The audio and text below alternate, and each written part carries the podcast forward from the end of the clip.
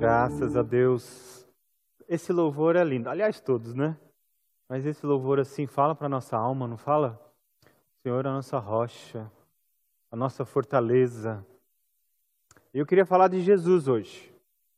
Mas falar de Jesus um pouco diferente. Eu queria fazer uma pergunta, uma indagação ou uma afirmação mais ou menos como essa. Jesus é uma celebridade? Jesus, celebridade? Hoje, ser celebridade é uma obsessão de muita gente. Hoje tem muitos aí que querem alcançar uma certa quantidade de seguidores a qualquer preço. E às vezes estão fazendo algumas coisas até imorais, é, não éticas para conseguir isso. Mas olha que coisa interessante. Algumas pessoas achavam que Jesus era celebridade, sabia disso? Vamos ver no texto, um dos textos que dá um entendimento a respeito disso. Então eu vou convidar você a abrir sua Bíblia lá no Evangelho de Marcos, capítulo 10, 42 a 52. Evangelho de Marcos, capítulo 10, versos 42 ao 52. Eu vou ler se acompanha, abra sua Bíblia, abra seu aplicativo aí, Marcos 10, 42. E olha só que interessante. Aqui no capítulo 10, eu vou citar uma parte só, no finalzinho, aliás, do capítulo, onde os discípulos estão ali conversando com Jesus e dois deles, Tiago e João, vão fazer uma proposta, uma proposta indecente para Jesus. E, eles, e, e Jesus não gostou dessa proposta. E os discípulos também, os outros dez, quando ouviram isso, não gostaram. Aí Jesus juntou todos eles e aí disse: aconteceu o seguinte, que nós vamos ler agora aqui no 42. Então Jesus os reuniu e disse: Vocês sabem que os que são considerados líderes neste mundo têm poder sobre o povo e que os oficiais exercem sua autoridade sobre súditos. Entre vocês, porém, será diferente. Quem quiser ser o líder entre vocês, que seja servo. E quem quiser ser o primeiro entre vocês, que se torne escravo de todos. Pois nem mesmo o filho do homem veio para ser servido, mas para servir e dar sua vida ao resgate por muitos. Então chegaram a Jericó, verso 46. Quando Jesus e seus discípulos saíram da cidade, saíam da cidade, uma grande multidão seguiu. Um mendigo cego chamado Bartimeu filho de Timeu, estava sentado à beira do caminho. Está percebendo? A grande multidão, quando eles estavam saindo da cidade, seguiam a Jesus. Verso 47. Quando Bartimeu soube que Jesus de Nazaré estava por perto, começou a gritar: Jesus, filho de Davi, tem misericórdia de mim.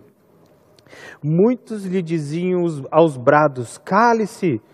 E ele, porém, gritava ainda mais alto: Filho de Davi, tem misericórdia de mim. Quando Jesus o ouviu, parou e disse: Falem para ele vir aqui. Então chamaram o cego. Anime-se, disseram, venha, ele o está chamando. Então Bartimeu jogou a sua capa para o lado, levantou-se de um salto e foi até Jesus. O que você quer que eu lhe faça? perguntou Jesus. O cego respondeu: Rabi, que quer dizer mestre, quero ver, quero enxergar. Aí Jesus lhe disse: Vá, pois sua fé o curou. No mesmo instante, o homem passou a ver e seguiu Jesus pelo caminho. A gente viu e vê várias cenas dessa nos, nos evangelhos. Jesus passando ajuntando multidões, curando pessoas e anunciando a salvação, o amor do seu Pai. Acontece que muitos viam Jesus, sabe como? como celebridade e não como Salvador.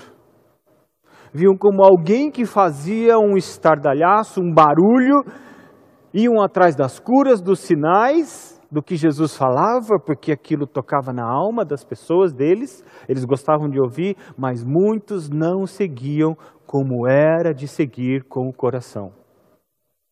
Por falar em celebridade, lembra que eu falei que muita gente hoje vai atrás de seguidores? Olha só que coisa interessante.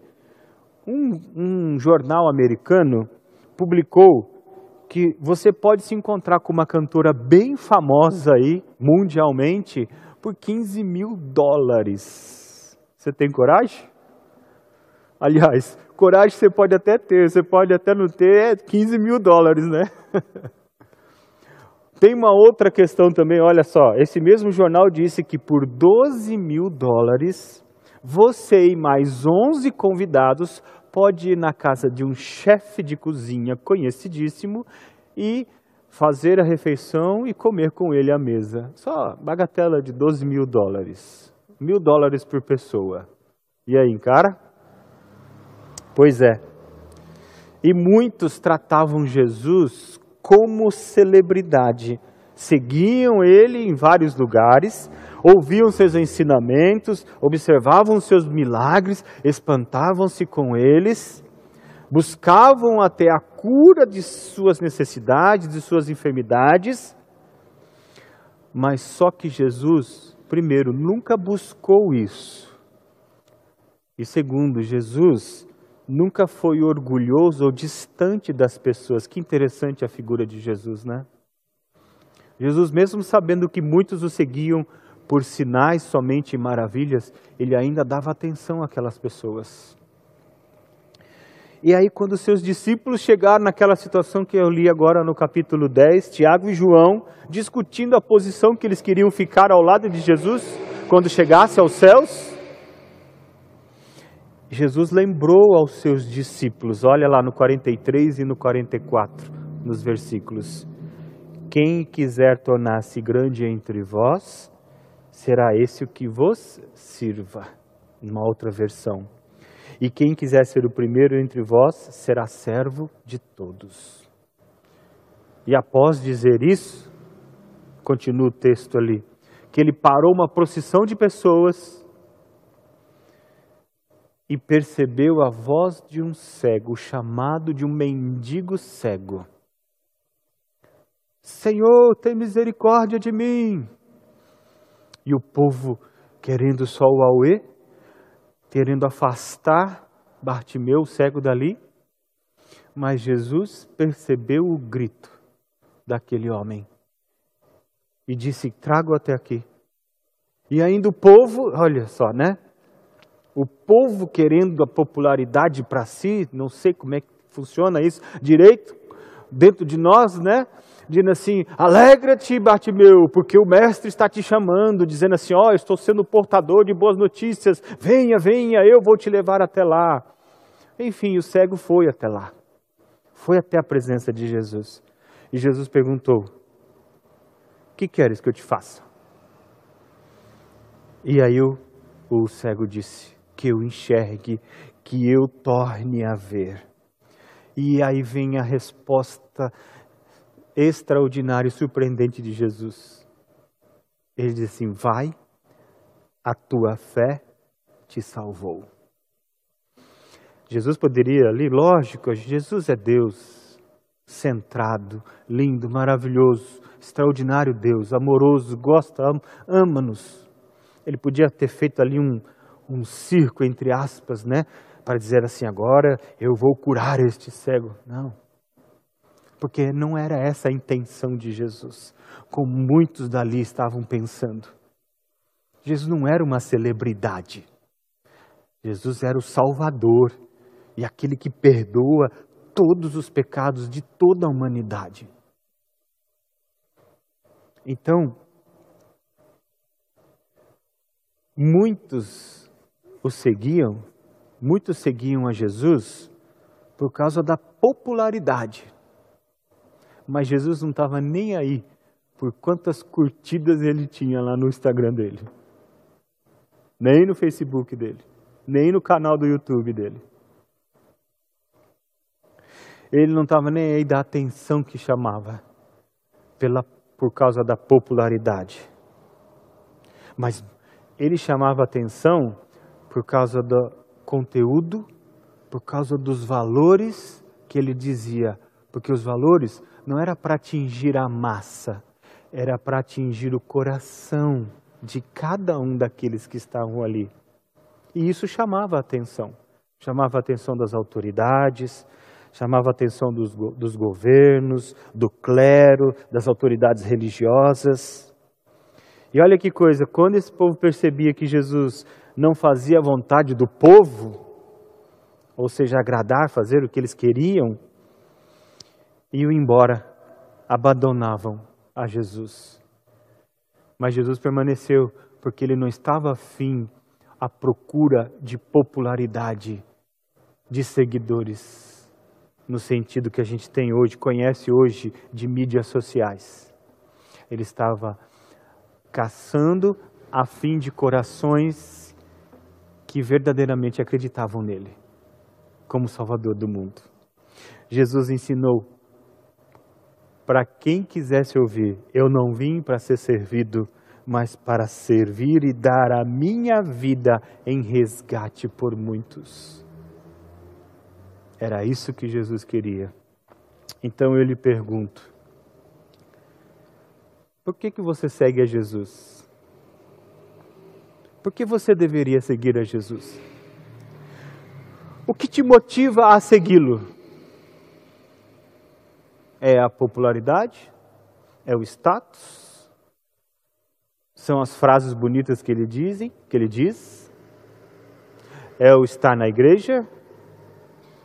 É o dizer que é evangélico? Qual é a motivação de você se aproximar de Jesus? E eu espero que hoje você entenda muito claro que não é por nada disso. E eu poderia dizer para você aqui, eu poderia trazer várias respostas simples, entre aspas, porém baseadas nas Escrituras, para dizer para você por que, que você deveria seguir a Jesus. Por exemplo, vou te dar seis razões aqui, bem rápido. Porque Ele ama você, conforme João 3,16. Porque Ele está ao seu lado nos piores momentos da vida, como diz Salmo 50, verso 15, ele, é, sem ele não podemos fazer nada, como diz João 15, 5, ele é o único que nos purifica do pecado, João 1, 29. Ele é o único mediador entre Deus e os homens, 1 Timóteo 2, 5. Ele nos liberta dos inimigos, 1 João 3, 8. Sim, ele faz tudo isso. Mas eu não quero falar sobre isso. Eu queria aprofundar um pouquinho mais sobre por que seguimos a Jesus. Por quê? Qual é a razão motivadora, a principal? Eu vou te dar três fundamentos por que seguimos a Jesus. Primeiro, ele é justamente o fundamento do nosso ser como ser humano. Ele é o fundamento da nossa vida. Olha o que diz 1 Coríntios 3, 11. Vou repetir. 1 Coríntios 3, 11. Pois ninguém pode lançar outro alicerce além daquele que já foi posto, isto é, Jesus Cristo. Ele é a base da sua fé, da minha fé. Não é porque ele cura, ele cura, mas ela, a cura, não é a minha base de fé. É porque Cristo é o alicerce. O homem pode procurar sua religiosidade, sua fé, em muitos lugares ou pessoas, mas só encontrará em Jesus Cristo. Segundo, segundo motivo, ele é descanso para sua alma. Ele pede lá que nós aprendamos a descansar nele. Lá que eu digo em Mateus 11, 29, olha o que ele diz: Tomai sobre vós o meu jugo e aprendei de mim, que sou manso e humilde de coração. Olha que lindo agora. E achareis descanso para as vossas almas. Quem é que não fica aflito hoje? Não é? Quem é que não fica, às vezes, com raiva, às vezes com medo, às vezes não sabendo o que vai acontecer com o dia de amanhã por causa da política, às vezes por causa dos seus familiares, por causa da sua saúde, por causa do seu emprego, ou por causa do seu desemprego. Quem é que não fica aflito com essas situações? Mas sabe onde você encontra descanso no meio de tudo isso? Em Jesus. A segunda base da nossa fé, do porquê que nós devemos seguir a Jesus. Está compreendendo a profundidade de quem é Jesus na nossa vida, na sua vida? Então, primeiro, ele é o fundamento da sua vida. Segundo, ele é o descanso da sua alma. Nele você pode descansar e saber que ele cuida. E terceiro e último, seguindo Jesus, nós temos um tesouro eterno sendo guardado e esperando a gente para desfrutar, desfrutar. Tesouro eterno. Em Marcos 10, no mesmo capítulo que a gente leu, no verso 17, diz assim que um homem, um homem rico chega a Jesus e faz uma boa e interessante pergunta. Ele diz assim: "Bom mestre, o que eu devo fazer para receber a vida eterna?" É interessante que ele não perguntou quanto ele iria ganhar se seguisse a Jesus, mas o que devo fazer para herdar a vida eterna. Só por causa dessa pergunta, esse homem merece um elogio, né? Muitos estão querendo seguir hoje a Jesus por causa dos benefícios é, temporais, terrenos que a, a Jesus pode proporcionar. Há cristãos reinventando, entre aspas, a fé cristã, prometendo uma vida só de vitórias, que não pode ficar doente. Promessas que o Senhor jamais fez. A gente interessada nas bênçãos de Cristo e não no Cristo das bênçãos. Então, que a gente possa aprender como aquele homem que disse ali no verso 17. Que a gente possa dizer para Jesus assim: o que devo fazer para herdar a vida eterna?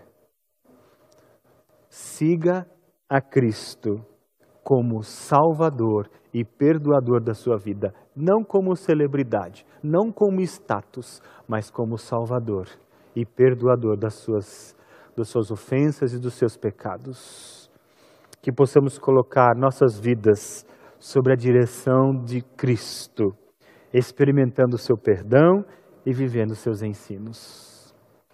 Que a gente possa sempre nos lembrar que Ele é o fundamento das nossas vidas e que nele nós podemos encontrar segurança na viagem da nossa vida. Que a gente possa segui-lo onde estivermos e com quem estivermos saiba que nós seguimos a Jesus Cristo não pela popularidade, mas por fundamentos de fé. Que você saiba que a decisão de seguir a Cristo é agora e não o ano que vem e não depois da pandemia.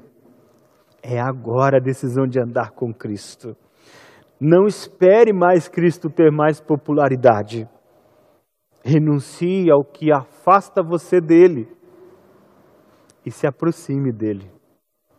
Aceite a ação salvadora de Jesus em seu favor. Jesus está disponível para todos, não como celebridade, mas por todas as razões que eu lhe apresentei hoje e por muito mais que a gente senta outra hora para conversar. Vamos orar? Vamos? Feche os teus olhos. Pare o que você está fazendo aí agora sossega a tua alma. Você ouviu coisas agora bem interessantes. Junte-se com sua família, com quem está aí. Se possível, até pegue na mão e vamos orar. Vamos? Pai querido, Obrigado, Senhor Deus, porque o Senhor, o Senhor olha para nós, compreende a pequenez dos nossos pensamentos, de quem somos, e ainda assim nos ama tanto. E obrigado, Senhor Deus, porque quando o Senhor mandou seu filho aqui na terra, ele permaneceu centrado nos propósitos, ele não se desviou um centímetro sequer do que ele precisava fazer aqui na terra. Graças ao Senhor por isso, porque ele nos deu o caminho excelente, ele nos ensinou que as coisas terrenas são passageiras e que a gente precisa firmar a nossa fé em Jesus Cristo. Ele é o firme fundamento da nossa fé. E nele encontramos morada, nele encontramos paz, nele encontramos é, descanso. E neles encontramos salvação, perdão dos nossos pecados. Neles encontramos equilíbrio para a gente prosseguir cuidando dos nossos filhos, cuidando do nosso, do nosso sustento, cuidando da nossa fé cuidando daqueles a quem amamos. Então, Jesus, continua na nossa vida, abençoa a nossa vida, abençoa a nossa família. E que, se por um acaso, agora, quem está nos vendo e ouvindo ou ouvindo, se ainda não tem Jesus como firme fundamento do seu coração, possa tomar a decisão agora, deixando as coisas antigas para trás e entregando todo o seu ser nas mãos do Salvador Jesus Cristo. É nele que oramos. Amém. Amém. Que bom, né? Ó, oh, não é pela popularidade. Chega aí, Calão. Chega aí. Mas é pelo que Jesus fez por nós.